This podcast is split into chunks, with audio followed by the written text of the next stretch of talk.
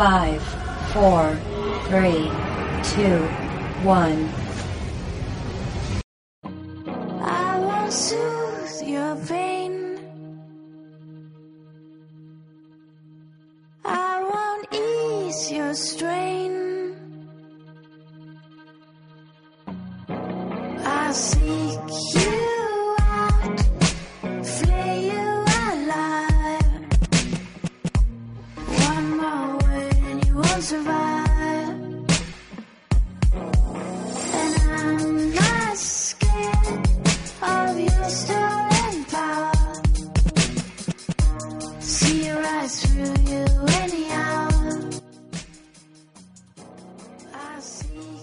Y comenzamos con el podcast del día de hoy. Muchas gracias a todos por su increíble apoyo. Al día de hoy que se está grabando el podcast llevamos nada más y nada menos que 347 descargas. De verdad infinitas gracias y seguiremos mejorando programa a programa.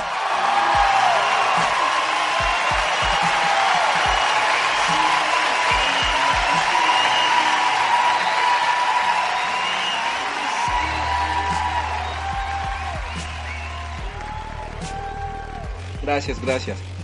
Les recuerdo nuestras vías de comunicación, las cuales son vía Facebook como www.facebook.com diagonal Freak en Tumblr como freaknoobnews.tumblr.com y mi Twitter personal, el cual es arroba alri-freak. Mandamos saludos a la gente de Comic Corp por ayudarnos a promover el podcast en Twitter. Igual mandamos saludos a la Cueva del Nerd, el Café Comiquero, el Freaky Podcast y Tomos y, Tomos y Grapas. Muy buenos podcasts que no se pueden perder.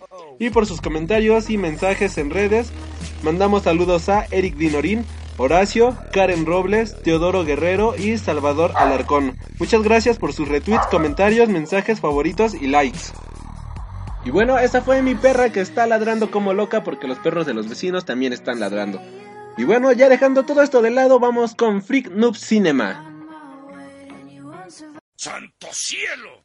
¿Eso es un meteorito en dirección a la Tierra? Tal vez, pero hay un evento de caridad por los artistas mal pagados de los 40 y los 50. ¡Vamos por dinero!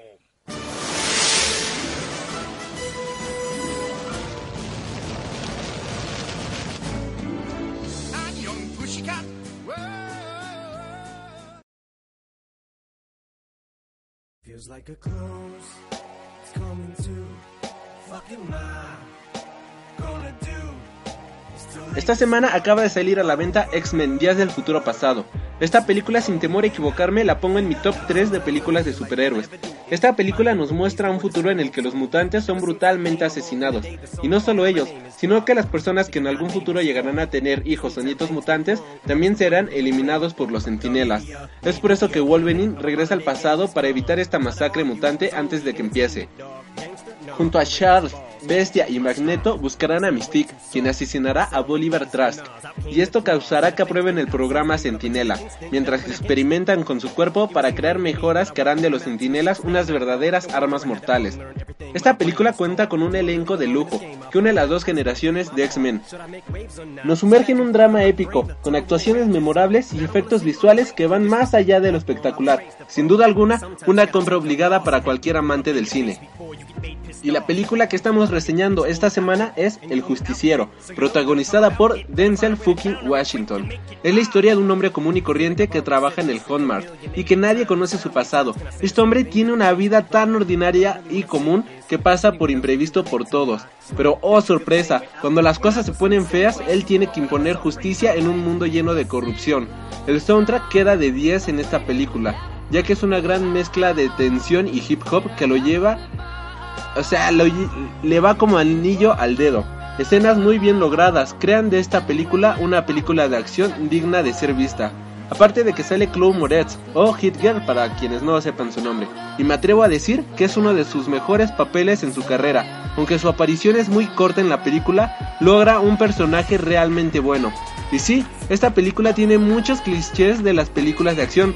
Así que si te gustan este tipo de películas, sin duda alguna tienes que irla a ver porque es una gran película.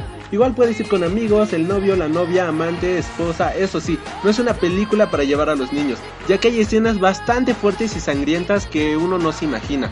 En calificación le pongo 9 de 10 porque bueno, uno ya sabe qué es lo que va a ir a ver cuando ve este tipo de películas. Cumple con todo lo que promete, pero eh, en algunas escenas pas- se pasan un poco lento y al final debieron de explotarlo mejor.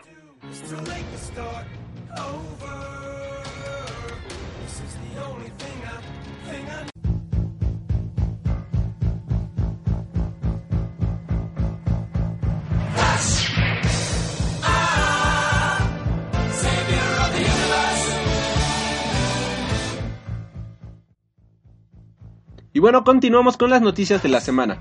El artista Saint Hoax subió a su página web una exposición a la que llama World Drags You Out, en donde ha publicado a los mayores líderes del mundo como Drags Queen.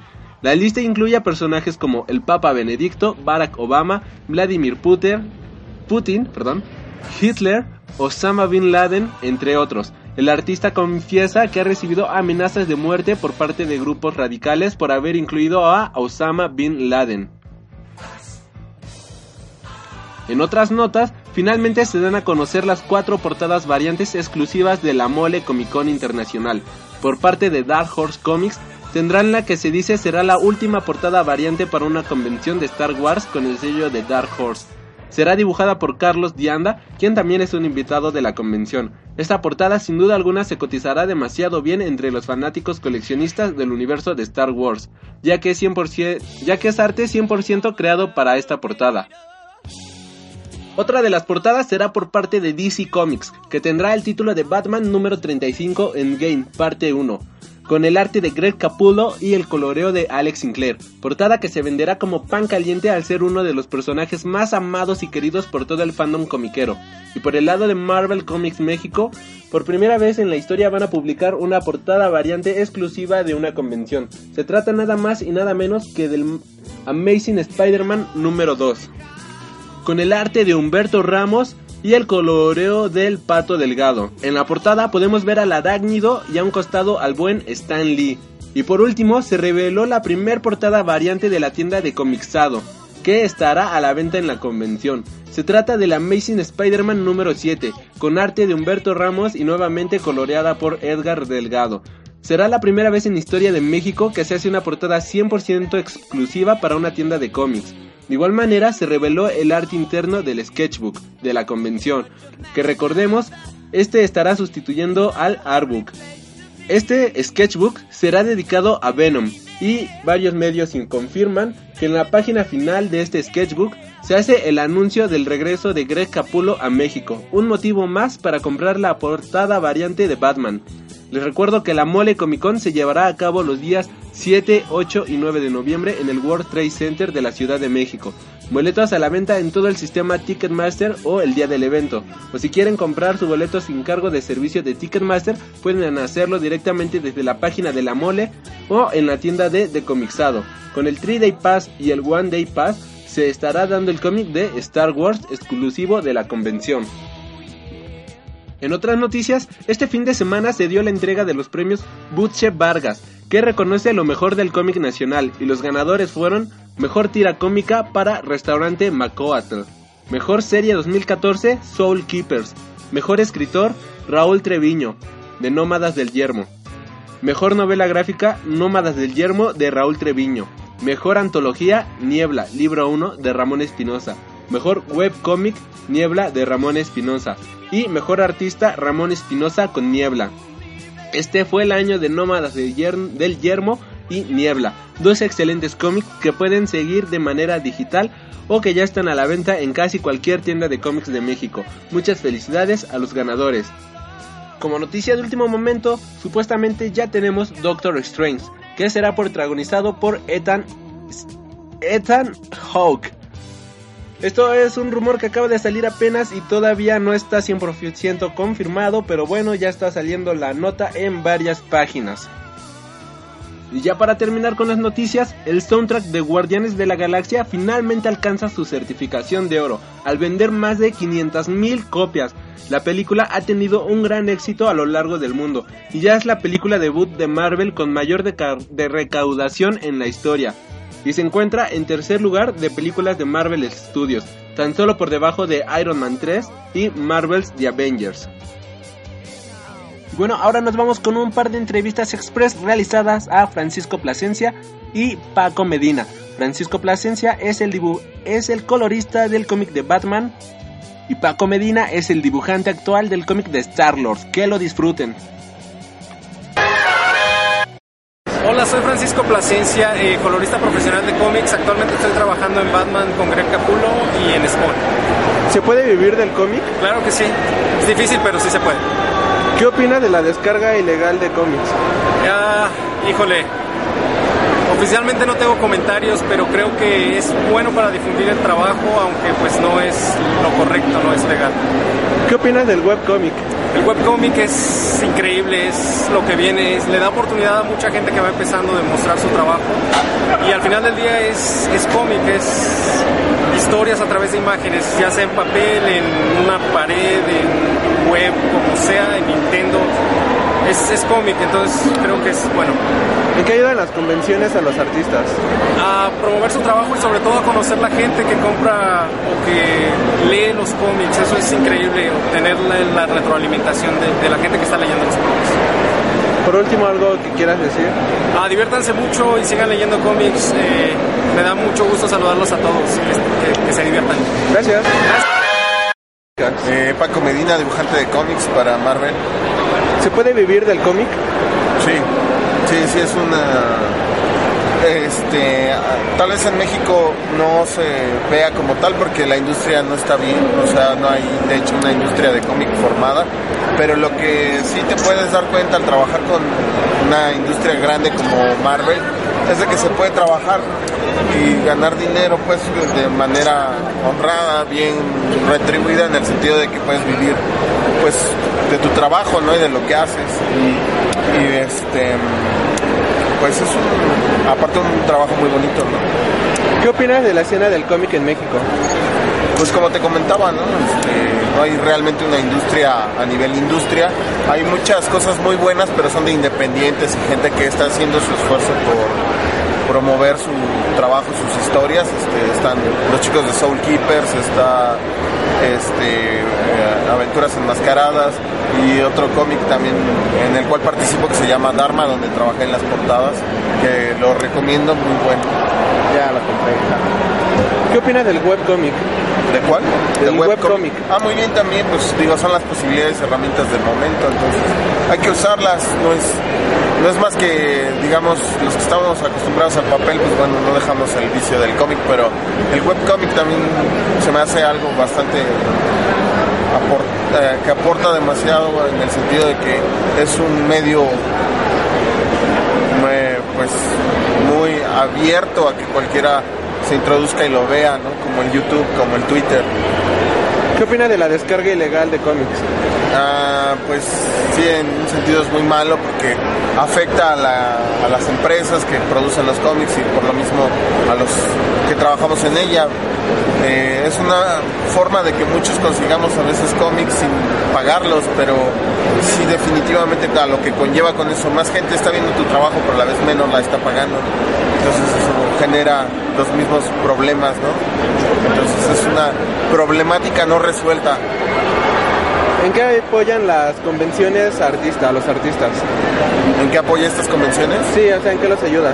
Ah, pues mm, a, a convivir, a vernos entre nosotros como artistas y a ustedes como público y a estar, pues por lo menos en contacto físico, que es muy importante de vernos, platicar, de saber quiénes somos, qué hacemos y estar adelante en lo que tenemos que eh, promover o hacer como este ejercicio gráfico y, y de pues digamos de promover lo que se hace, ¿no? A lo que me refiero con ejercicio gráfico es a esto, ¿no? O sea, yo hago esto para, para la mole y como una colaboración gratuita y, de buena fe y de gusto, para, pero es increíble porque si la gente que no está comprando tus cómics, que están en Estados Unidos, lo está viendo aquí, ¿no?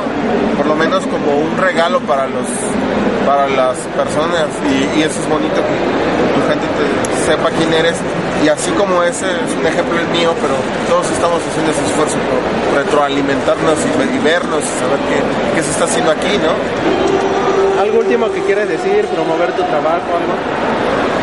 Este, no, simplemente pues quien, espero que quien le guste mi trabajo me siga en Marvel.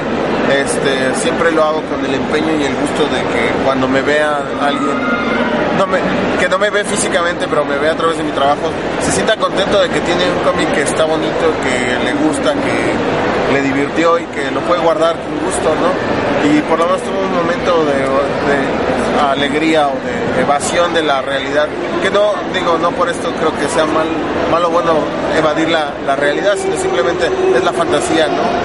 Y, y es, una, es un recurso sano, bonito y agradable. Dale, muchas gracias. No, al contrario, gracias a ti por la plática o la entrevista y este y pues tengo que seguir aquí trabajando. Ok. Bueno, ok, hasta luego.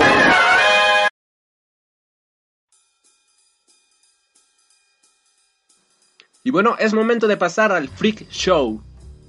En esta ocasión recomendamos el concierto de Diablo Swing Orchestra, el día 7 de noviembre en el José Cuervo Salón. Diablo es una banda sueca que combina los sonidos del heavy metal con la música clásica, el jazz y buenas dosis de funk, que hacen de, un, de su sonido un sonido único y bien logrado. Cuentan, cuentan con tres discos en su haber y miles de seguidores alrededor del mundo. Esta será la cuarta vez que se presentan en México y prometen un show único en el que se acercarán a todos sus seguidores.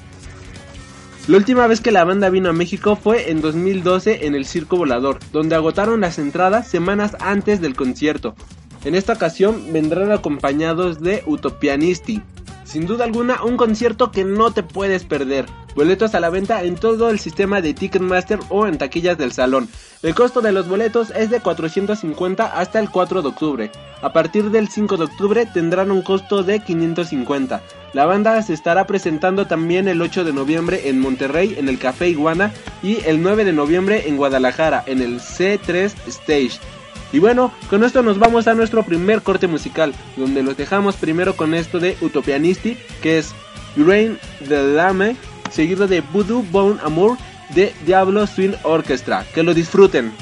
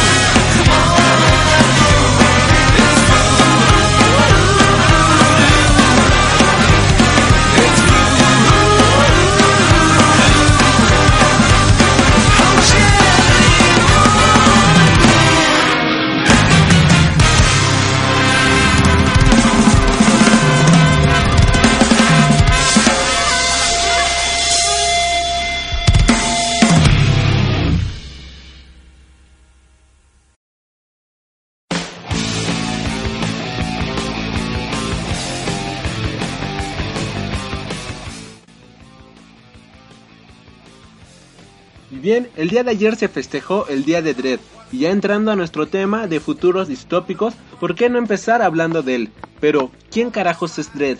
Bueno, Dredd es un personaje salido de las páginas de la revista de ciencia ficción 2000 AD, revista de donde han salido los mejores escritores británicos como Alan Moore, Neil Gaiman, Grant Morrison, Brian Boland y tan solo por mencionar algunos.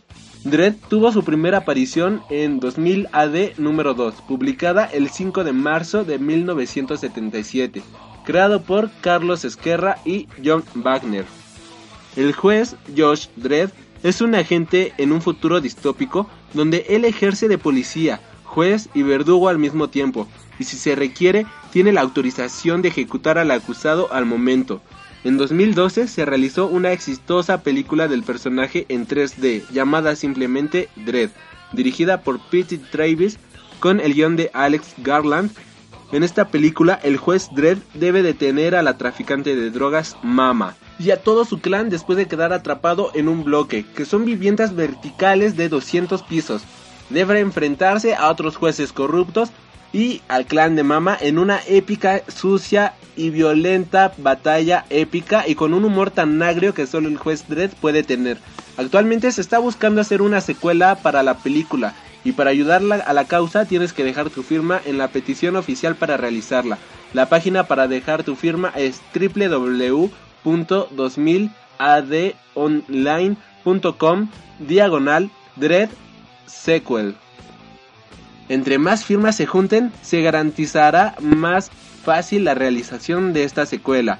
El juez Dredd también ha influido en la música. En el año de 1987, la banda de thrash metal Anthrax publicó su álbum Among the Living con la canción I Am the Law, que I Am the Law, que es 100% inspirada en el personaje. La canción nunca fue transmitida en la radio debido a su alto lenguaje obsceno. El álbum y el sencillo cuentan con el arte del multipremiado dibujante Alex Rose. Y continuando con los británicos, pero ahora con el tema de la literatura, nos encontramos con 1984, obra de George Orwell, publicada en 1949. Este libro narra la historia de Winston Smith, quien se dedica a eliminar documentos históricos a conveniencia del Partido Único. Smith cobra conciencia de que vive en una completa farsa creada por el gobierno y confía plenamente en la existencia de un grupo opositor que tiene un gran plan para derrotar al, al, Partido Único y así volver a la libertad que alguna vez tuviera el mundo. El libro plantea argumentos como el gran, el gran hermano, quien vigila todo y a todos, y un partido único que gobierna al mundo entero. En la actualidad se describen como sociedades orwellianas a aquellos gobiernos donde existe un alto nivel de depresión, de represión, perdón, por parte del gobierno, como en el caso de Corea del Norte o China.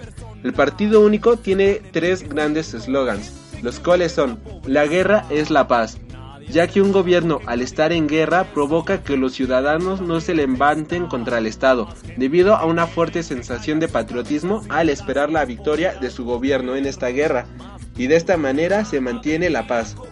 La libertad es esclavitud. Pues el esclavo se siente libre al no conocer otra cosa. De ese modo, esclavitud es libertad. Y por último, la ignorancia es fuerza, debido a que la ignorancia evita cualquier rebelión contra el partido, por lo cual la fuerza es ignorancia. En el año de 1984 se publicó una película basada en la novela, que fue filmada en el mismo año y en las locaciones mencionadas en el libro. La película fue dirigida por Michael Radford y protagonizada por John Hurt. Y siguiendo con otra obra igualmente hecha por un británico y uno muy peculiar y mi escritor favorito, llegamos a B for Vendetta, escrita por Alan Moore e ilustrada por David Lloyd. Señor Moore, ¿me firma mi DVD de los vigilantes bebés? Dígame cuál es su bebé favorito. ¿Vieron lo que hacen las malditas corporaciones? Toman tus ideas y las drenan como sanguijuelas hasta que se adueñan de la última gota de médula de tus huesos. Oye, cariño, ¿por qué no te calmas? Ay, está bien. Pequeña Lulu, yo amo a Lulu por igual. Cómic británico publicado en 1982 y que terminó de publicarse en 1988. Narra la historia de que en el año de 1998, tras una guerra nuclear, el partido autoritario de nombre Northfire consigue el poder en la Gran Bretaña al representar el poder después de la desgracia. La insignia del partido es una runa de tres puntas y su lema en el cómic es fuerza a través de la pureza, pureza a través de la fe. Aunque en la película esto se convierte en fuerza a través de la unidad, unidad a través de la fe. Su líder es el canciller Adam Sutler. Gran Bretaña se vuelve un régimen totalitario, pero un anarquista, ocupando la máscara de Guy Fawkes, se enfrentará a este gobierno, llegando a la gente los ideales de la libertad que harán una batalla entre el fascismo y la anarquía, obra indudablemente inspirada en 1984, que de igual manera llegó a los cines en 2005. Dirigida por Jane McTague o algo así, la película fue desaprobada por completo por el autor Alan Moore, al decir que la obra pierde toda la esencia del cómic y que no es una adaptación digna para la obra. Incluso exigió que, le quitaran su nombre a de los créditos de la película, quedando solamente el nombre de David Lowe como co-creador de la obra. En la actualidad, varios grupos anarquistas han tomado la historia de V for Vendetta como estandarte para rebelarse en contra de sus gobiernos y tomado la máscara de Guy Fawkes como símbolo de anarquía y rebelión. Grupos como Occupy o el grupo de hackers Anonymous son dos grandes representantes de estos grupos en contra de los gobiernos actuales, los cuales cada vez se parecen más a estas ficciones mostradas en 1984 y V for Vendetta. El autor Alan Moore apoya al 100% estos movimientos y en el año 2012 publicó una canción en apoyo a estos grupos de resistencia. La canción es llamada The Decline of English Murder y bueno, la vamos a escuchar a continuación junto con I Am the Law de Anthrax. Que las disfruten.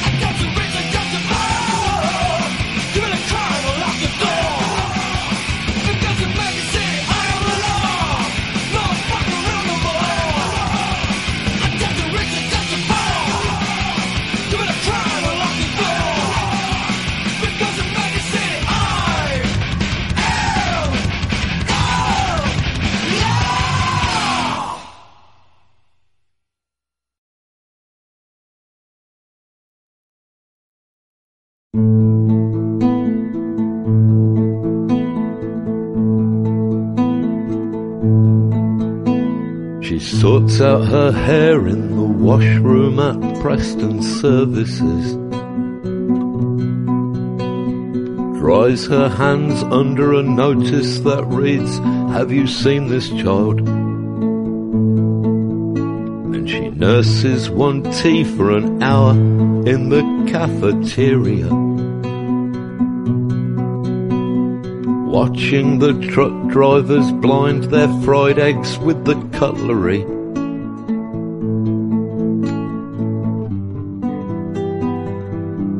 And English murder, it's all over her face. Just waiting until the right time, the wrong lay-by. There'll be a photograph with a bad 1970s fringe and a look of uncertainty. Years later, you'll know the name, but not where you know it from.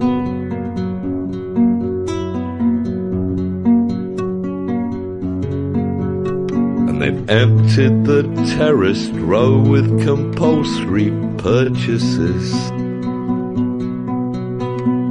reasoning that they'd make more from the ground with the people gone. And so he shuffles the half a mile to the nearest post office. When lads push into the queue, he pretends he's not noticed them.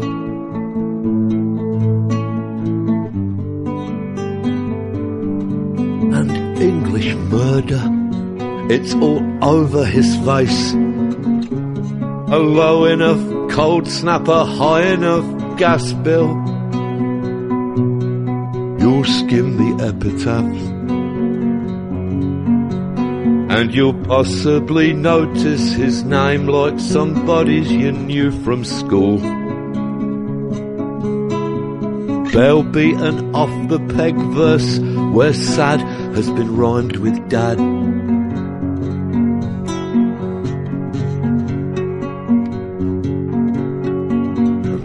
Houses in which they've invested their city bonuses have increased the property prices and therefore the homelessness.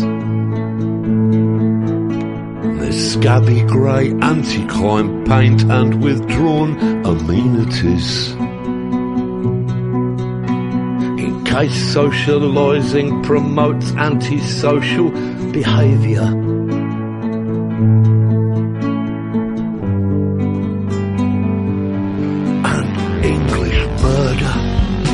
All over the place. The bunches of flowers in pedestrian precincts. Your average psychopath at least kills with a hammer or brick, not with greed and incompetence. And after two or three years, may even express remorse.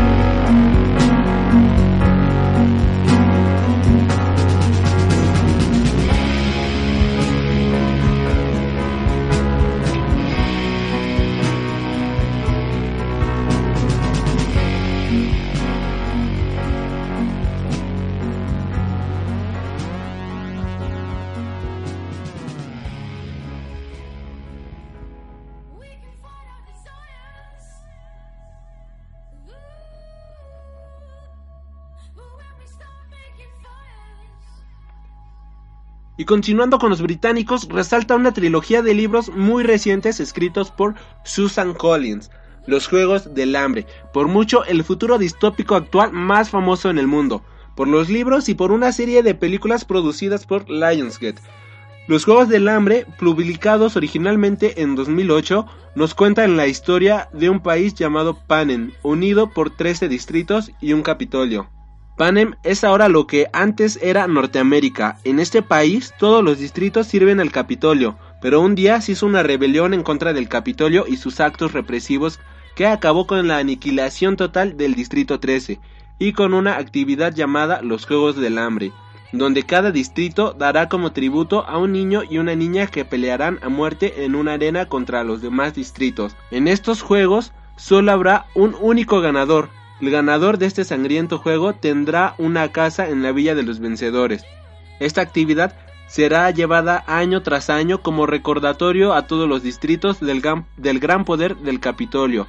Y ahora, 75 años después de esta revolución, se ha creado un grupo de rebeldes que planean quitarle el poder al Capitolio y entablar una sociedad de libertad e igualdad. Resulta ser que el distrito 13 quedó completamente destruido en la superficie, pero crearon una ciudad subterránea, que se volvería la base de la rebelión. Con gran paciencia esperan el momento de iniciar la revolución, hasta que en unos Juegos del Hambre, Katniss Everdeen, por azares del destino, se vuelve el estandarte de dicha revolución en contra del gobierno, al retar al Capitolio a suicidarse en los juegos y que no haya ni un solo ganador. Este acto de rebeldía la llevaría a convertirse en el sinsajo, la cara de los rebeldes, y ya teniendo a Katniss como estandarte de rebeldía, inicia la guerra entre los distritos y el Capitolio, una guerra sangrienta y despiadada que finalmente sería ganada por los rebeldes, pero antes de terminar se realizan los últimos Juegos del Hambre con la gente del Capitolio, y así un nuevo régimen comienza.